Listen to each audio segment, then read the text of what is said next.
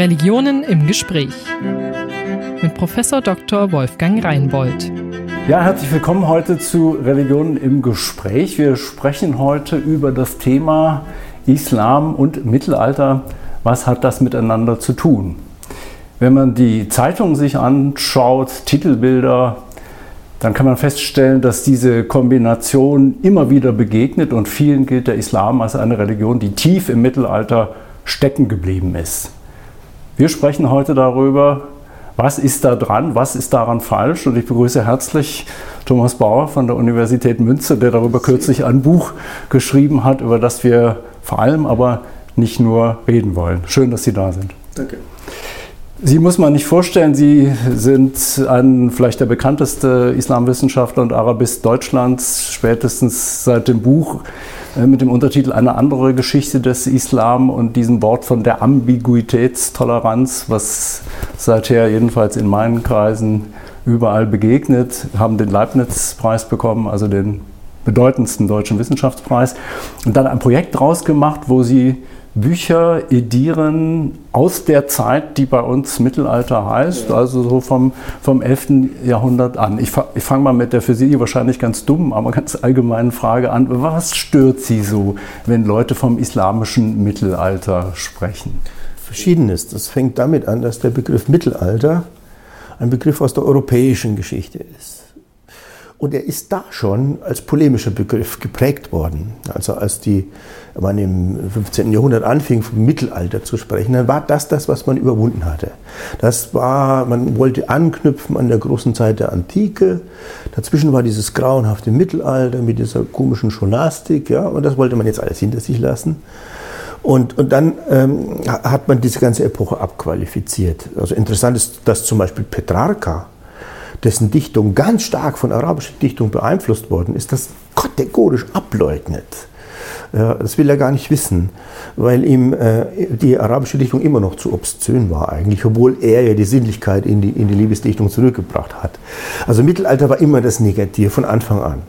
Und jetzt wird dieser Begriff auf andere Kulturen übertragen, die doch eine merklich andere Geschichte haben. Und für den Islam fällt einem natürlich sofort auf, dass dieser Bruch zwischen Antike und sogenannten Mittelalter, in dem also die antike Kultur weitgehend verschwunden ist, einfach nicht, nicht da war.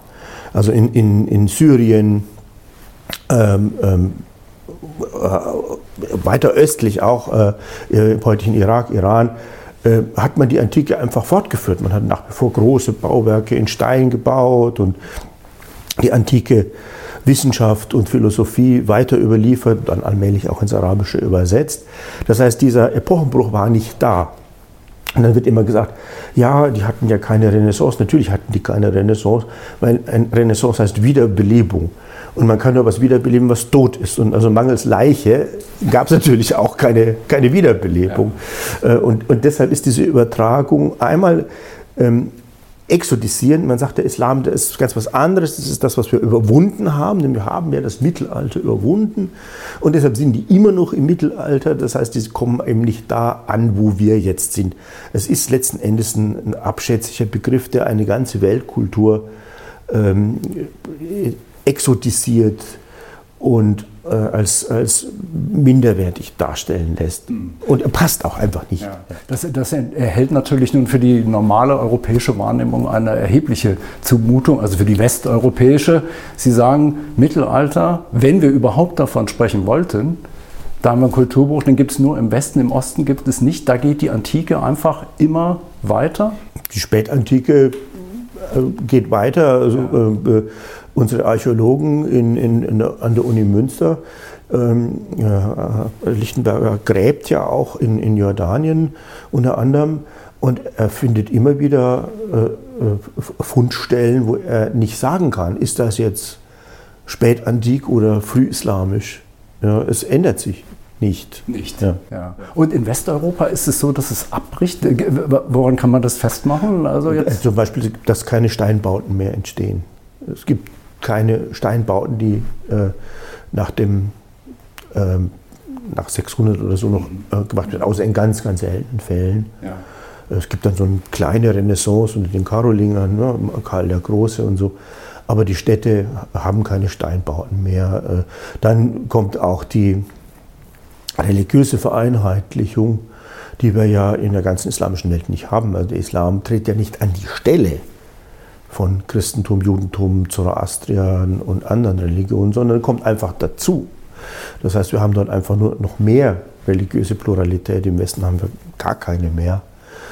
Äh, dann, es geht um viele Sachen. Also, also ganz, ich habe ja da mehrere Stichworte auch genannt. Äh, zum Beispiel äh, Glas, Glas, die Glasherstellung, die in der Antike ja noch blühte, bei den, die, die findet in Syrien einfach ihre und auch im Iran äh, ihre ganz normale Fortsetzung. Da werden immer Gläser größerer, immer, immer besserer Qualität hergestellt. Und in Europa dauert es Jahrhunderte. Ja, es, in Wirtschaft äh, Kleingeld, es gibt kein Kleingeld mehr in Europa. Äh, keine Kupfermünzen, auch, auch keine Goldmünzen, sondern nur noch die, die Silberpfennige. Ja, äh, während äh, im, im Nahen Osten man in drei Metallen weiterhin prägt und eben auch wenn man einen Huhn kauft auf dem Markt, tut man das mit einer Münze und das macht man eben im Westen nicht mehr. Ja. Also die, die, der Osten, äh, im Osten geht die Antike weiter und ja. ähm, der Westen hatte sowas wie ein Mittelalter oder würden Sie überhaupt gar nicht davon sprechen, weil Sie sagen, der Begriff ist im Grunde auch für unsere ja, Verhältnisse. Es ist, es, ist es ist, halt ein wirklich polemischer Begriff. Ja. Ähm, und äh, ich sage es vielleicht gerade hier ungern, aber es ist natürlich auch eine protestantische Aha. Fortschrittserzählung, ah. ja, äh, dass man die Scholastik zum Beispiel abwertet, ja, ja. Äh, äh, und, und dann mit der Reformation dann die Neuzeit beginnen lässt. Ja. Das ist ein sehr, sehr wirkmächtiges Geschichtskonzept. Ähm, die, die katholischen Romantiker fanden das Mittelalter immer ganz klasse. Ja, man entdeckt die Quellen wieder vor allen Dingen und kann wieder zurück zum Griechischen und Hebräischen und so weiter. Nicht? Und ja, also es ist ja nie, nicht so, dass mittelalterliche Denker, Philosophen und so weiter ja nicht auch wirklich wertvolle Sachen ja. geleistet haben. Ja. Ja, ich will mal ein, ein, Beispiel, das mich aus Ihrem äh, Buch besonders äh, fasziniert hat, weil es so völlig quer liegt gegenüber unseren äh, normalen äh, Vorstellungen über diese Zeit und auch über islamische Kultur. Sie haben vor, vorhin schon ein Stichwort gegeben. Sie sagen, der Petrarca ist abhängig von der arabischen Dichtkunst, aber er will es gar nicht wissen. Und, und warum nicht? Unter anderem, die ist ihm zu obszön. Ja. Also das, ja. das sind so Dinge, die wir heute mit Islam überhaupt nicht mehr zusammenbringen. Ja. Irgendwie alles, was irgendwie so ein bisschen so schmuddelig, sexuell, Obszönität und so. Gerade literaturgeschichtlich ist es wirklich interessant, denn äh, es, es, gab ja keine, äh, in der, in der, im Frühmittelalter, oder wie man es nennen will, äh, gab es ja keine Liebesdichtung. Äh, und das fing eben tatsächlich an, als man äh, auf dass man in Südfrankreich ja, auf äh, Provenzalisch ja, äh, anfing, Liebesdichtung zu schreiben, Minidichtung oder, oder zu komponieren. Und äh, das dürfte inzwischen wirklich endgültig nachgewiesen sein, äh, dass es arabischen Ursprungs war. Das heißt, dass es Joglars, also äh, äh, Sänger waren, die, die zwischen den Kulturen hin und her, zwischen den Höfen hin und her pendelten und so die arabische Strophendichtung eben auch äh, dann auf Okzitanisch äh, verbreiteten. Mhm. Ähm, nur hat sich da sehr schnell auch eine antisinnliche Richtung ausgebildet, in der die Frau, die völlig unzugängliche, angebetete, Geliebte ist ohne jede Sinnlichkeit. Mm, und es hat dann eigentlich erst wieder Petrarca die Sinnlichkeit zurückgebracht, aber eben in einer Weise, die halbwegs akzeptabel war, während die arabische Dichtung für ihn nach wie vor viel zu obszön war. Da kam Hintern und Busen und alles. ziemlich, aber zwar in, in, in, normaler Liebesdichtung, jetzt nicht in obszöner Dichtung, die es auch gab. Ja. Also es gibt richtig obszöne Dichtung. Das hat man als Scherzdichtung äh, betrachtet und fand es amüsant. Also sogar Religionsgelehrte haben sich daran erfreut. Weil der, der, der Mensch braucht äh, ja schließlich auch Erholung vom, vom anstrengenden Leben.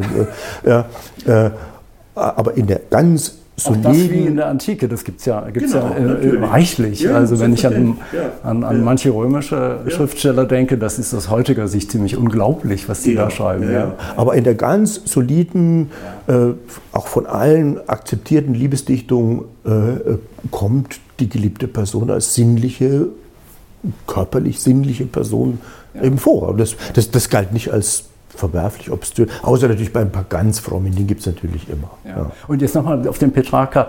Er kennt die arabische Dichte. Wo, woher kennt er die? Weiß, ja, weiß, das, weiß man das? So, so genau wissen wir das nicht, aber es gibt eine Briefstelle bei ihm, äh, wo er an einen Freund schreibt, du bist Mediziner, du kennst die arabische Medizin und findest sie gut. Wie auch immer, ich kenne die arabische Dichtung und sie ist furchtbar und da kann nicht viel dahinter sein. Also wie auch immer, es gab natürlich viele, viele Quellen über die, die sizilianische Schule der, der Dichtung und so weiter. Aber ähm, wenn, wenn ich Petrarca lese, mir kommen so viele Motive aus der arabischen Dichtung so bekannt vor. Äh, ja, äh, und das gab es halt vorher nicht auf Italienisch so. Ja. Ja. Das heißt, im Grunde wird die, die, die Dichtkunst aus dem arabischen Raum nach Westeuropa hineingezogen, nochmal noch mal transformiert. Äh, das, das ist auch was, was eben viele nicht, nicht zugeben wollen. Es gibt ja immer noch Romanisten, die sich solchen Einflüssen verweigern, sagen, das stimmt überhaupt stimmt. nicht. Dann erfindet man irgendeine volkstümliche Liebesdichtung, die leider nicht erhalten ist. Dann kommt man zu irgendwelchen Marienliedern, die es tatsächlich gab, die aber überhaupt keine Ähnlichkeit mit der, mit der Dichtung der Troubadours aufweist, äh, einfach um das, um das nicht zu wollen. Aber äh, das, das sind, ich meine, wir alle wissen jetzt, wie, wie wichtig die, die Einflüsse arabischer arabisch schreibender Gelehrter für die Philosophiegeschichte, für die Naturwissenschaftsgeschichte, für die Mathematik und so weiter waren. Aber ich glaube, sie waren auch für die Literatur wichtiger, als man, als man das bisher geglaubt hat. Sie haben eben gesagt, der Troubadour, ist das die, die, der entscheidende Kulturmittler, diese, diese reisenden Sänger oder so? Ja, ja. ja. Spannend, ja. Ähm, die, der Punkt, ich hatte mit der Schleife begonnen, so mit diesen etwas für uns etwas schmuddelig oder irgendwie sexuell wirkenden Themen. Äh, das sogenannte apologetische Bartwuchs-Epigramm, ein kompliziertes Wort, ist, ist eine extrem verbreitete Gattung in dieser Zeit. Was ist das apologetische Bartwuchs-Epigramm? So um 800 an 800. Äh, und, und geht bis 1800, also ziemlich genau 1000 Jahre lang. Hm, oder noch ein bisschen weiter sogar. Und das sind, also man muss dazu sagen, die arabische Liebesdichtung äh, äh, äh, richtet sich sowohl an junge Männer als auch junge Frauen. Beides galt den Leuten als gleich begehrenswert. Mhm. Was nicht heißt, dass dann der Vollzug auch religiös gerechtfertigt ist. Das natürlich nicht. Aber, aber man fand junge Männer genauso attraktiv wie junge Frauen. Und deshalb gibt es eben auch ganz viel homoerotische äh, Liebesdichtung. Deshalb ist wahrscheinlich die, die Homophobie äh, dort auch immer heute, heute ein etwas größeres Problem, weil man es eigentlich nicht so kennt und verdrängen will, dass auch, auch junge Männer schön sind und reizvoll sind. Äh, und und äh, das war aber dann so, dass eigentlich das Problem anfängt, äh, äh, wenn dem jungen Mann, den man liebt, ein richtiger Bart wächst. Denn dann fehlt die ja nun immer sehr patriarchalisch gedachte Differenz zwischen dem Liebenden und der geliebten Person, die ja eine, auch eine Sozialdifferenz sein sollte. War bei uns nicht anders.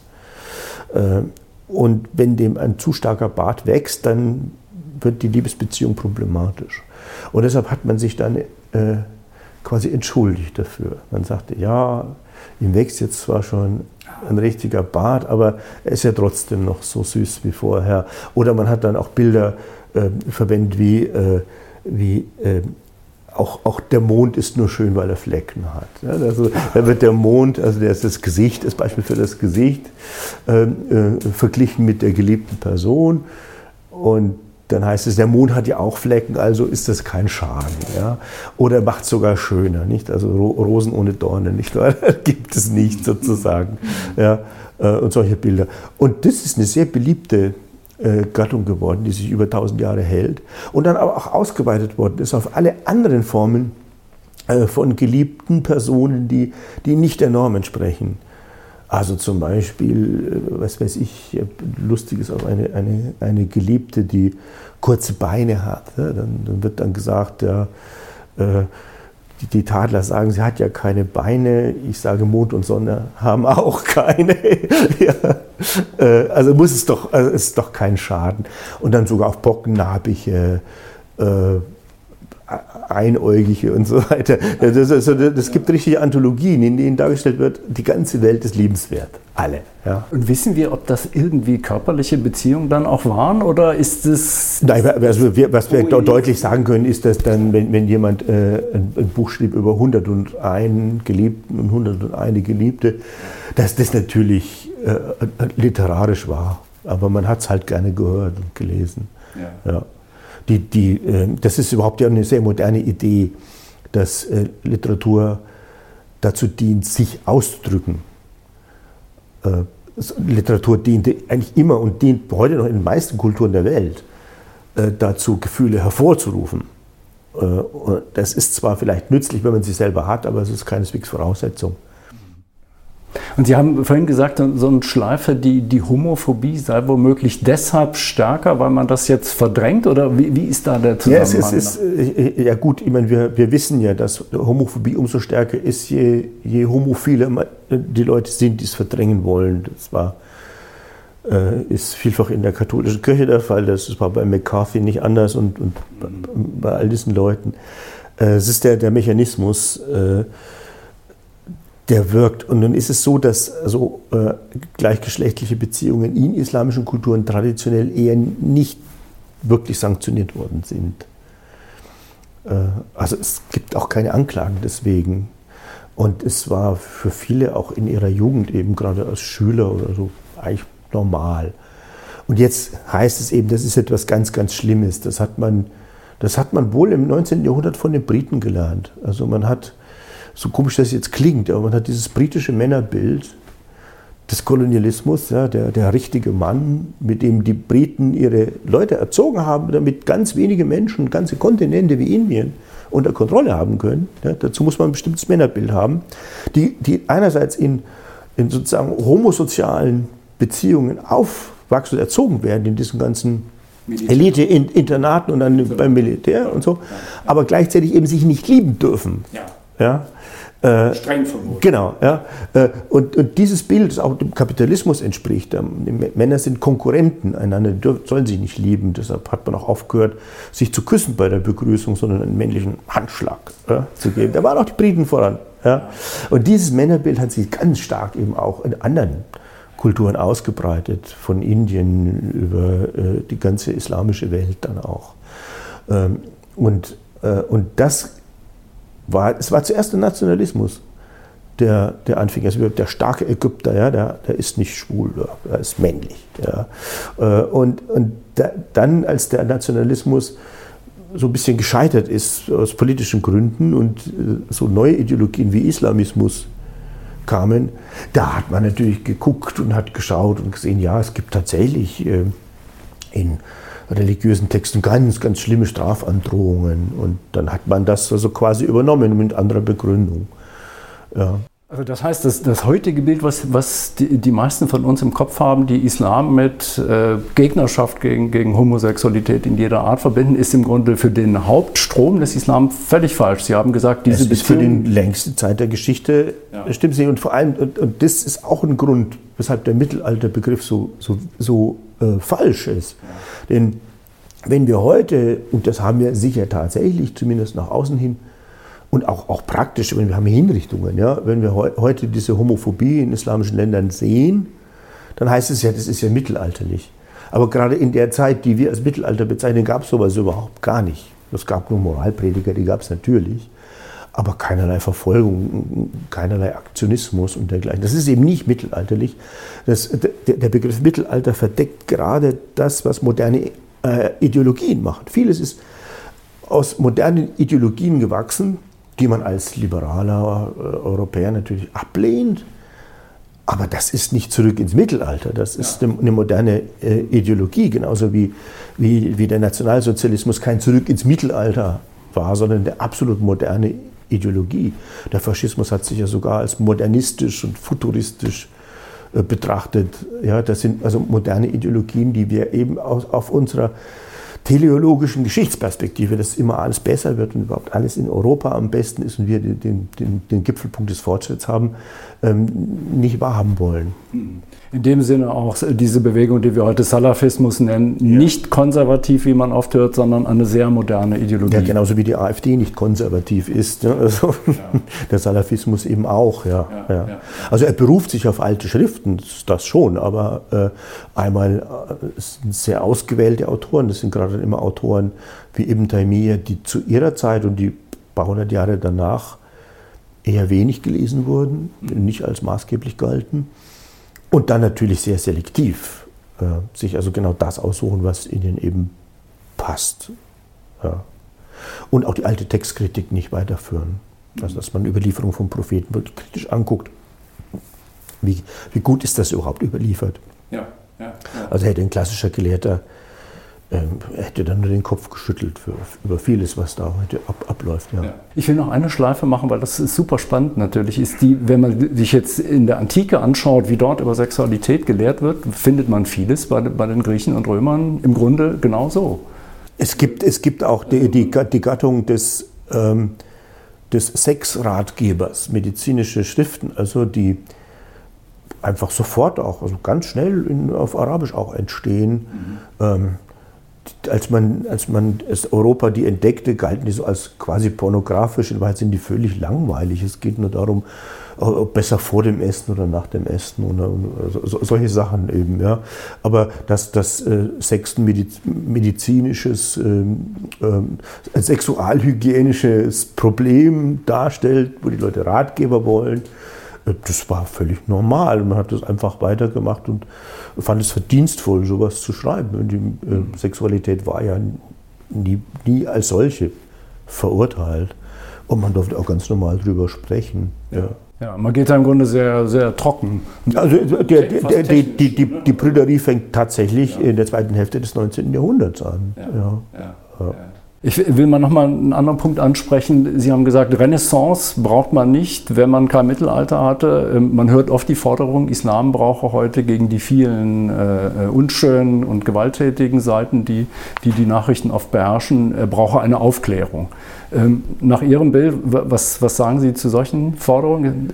Auch schief?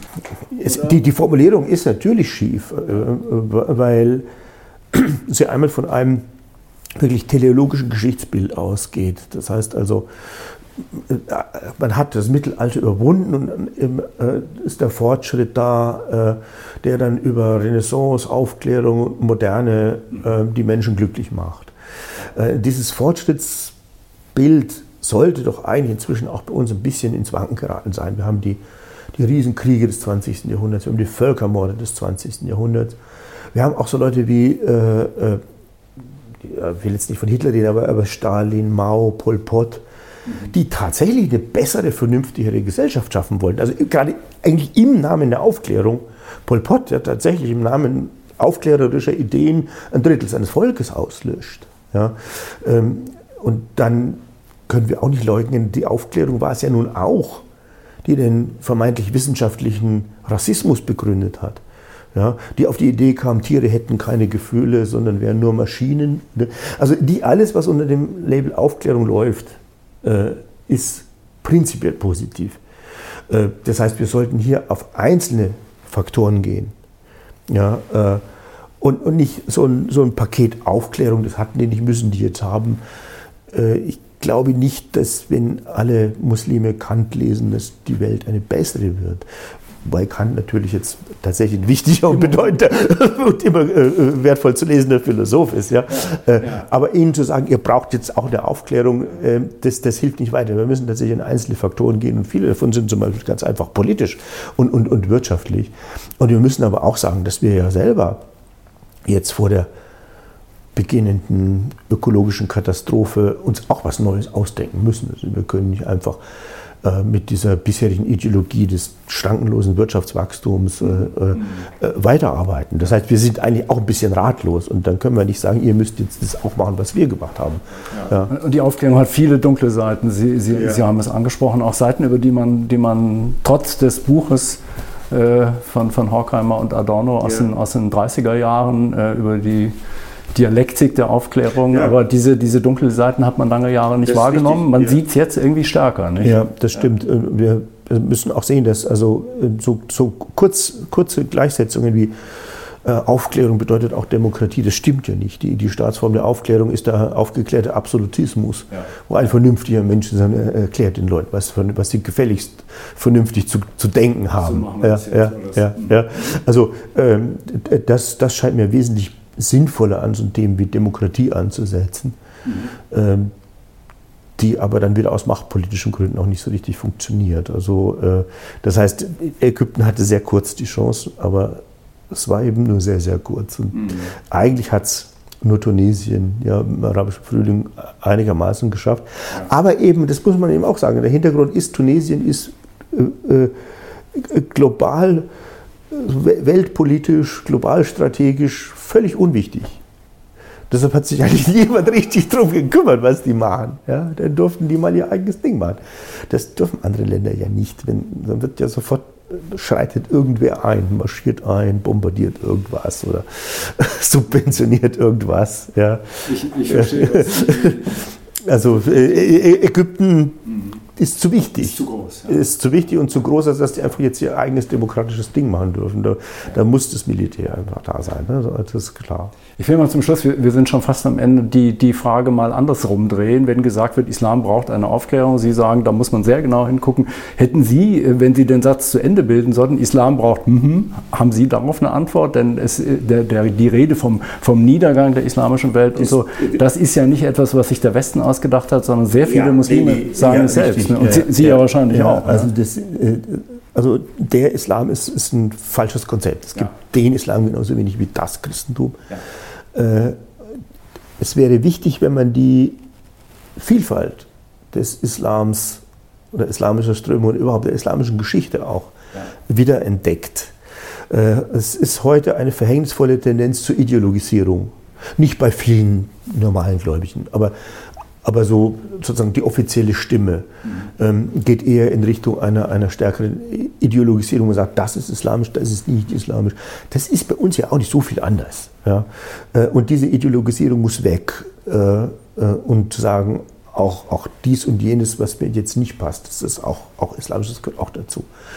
Äh, und dann sind es wirtschaftliche und politische Strukturen, die sich ändern müssen.